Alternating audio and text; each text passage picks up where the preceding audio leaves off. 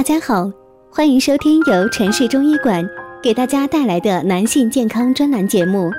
如果大家在两性生理方面有什么问题，可以添加我们中医馆健康专家陈老师的微信号：二五二六五六三二五，免费咨询。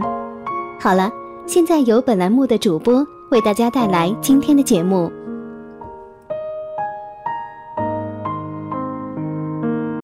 我们这一讲的题目是：这样出汗是肾虚，中医支招补肾。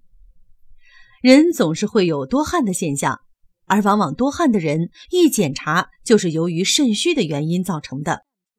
当然，也不是说每个人多汗都是肾虚引起的。如果是肾虚造成的出汗多的现象，那么就必须要及时治疗，因为肾虚本身就是一种疾病。这样的疾病也是经过中医辩证后得到的一种结果。那么肾虚出汗到底该怎么治疗呢？肾虚出汗食疗补。如果是由于肾虚的原因造成的出汗多的话，那么就可以利用推拿针灸的方法来治疗多汗的症状。下面介绍一些饮食内容与治疗合理搭配，对多汗的现象会缓解的效果。如果大家用了这样的方法还是觉得没用的话，那么该吃药的时候就不要犹豫了。肾虚，日常生活要做好肾虚的调补。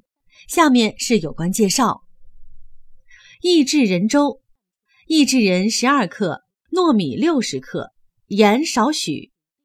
将益智仁研为细末，用水适量。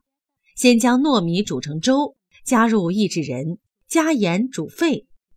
温热空腹食之，日服两次。益智仁有温暖脾肾的作用，加糯米是温中健脾的良好方剂。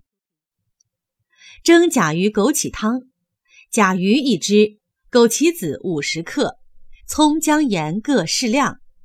先将甲鱼洗净，去内脏；枸杞子洗净，装入甲鱼腹内，加入葱姜盐。放入蒸锅内蒸两到三个小时，分两日服用。肾虚症状包括肾阳虚、畏寒肢冷、小腹冷痛、腰膝酸软；肾阴虚，腰膝酸软或疼痛、眩晕耳鸣、失眠或多梦；肾气虚，面白神疲、听力减退、腰膝酸软。肾虚需要注意的是。第一个呢，适当参加力所能及的生产劳动和文体活动，以便刺激成骨细胞活动，有利于骨质形成，可防止发生费用性肌萎缩和骨质疏松进一步加重。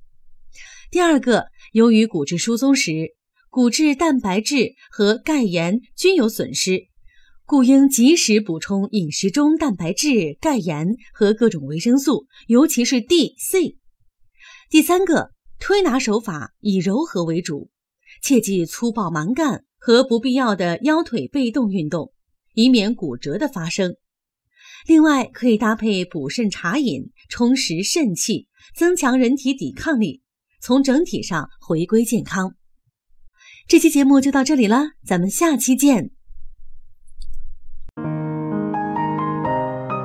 如果大家在两性生理方面有什么问题，可以添加我们中医馆健康专家陈老师的微信号：二五二六五六三二五，免费咨询。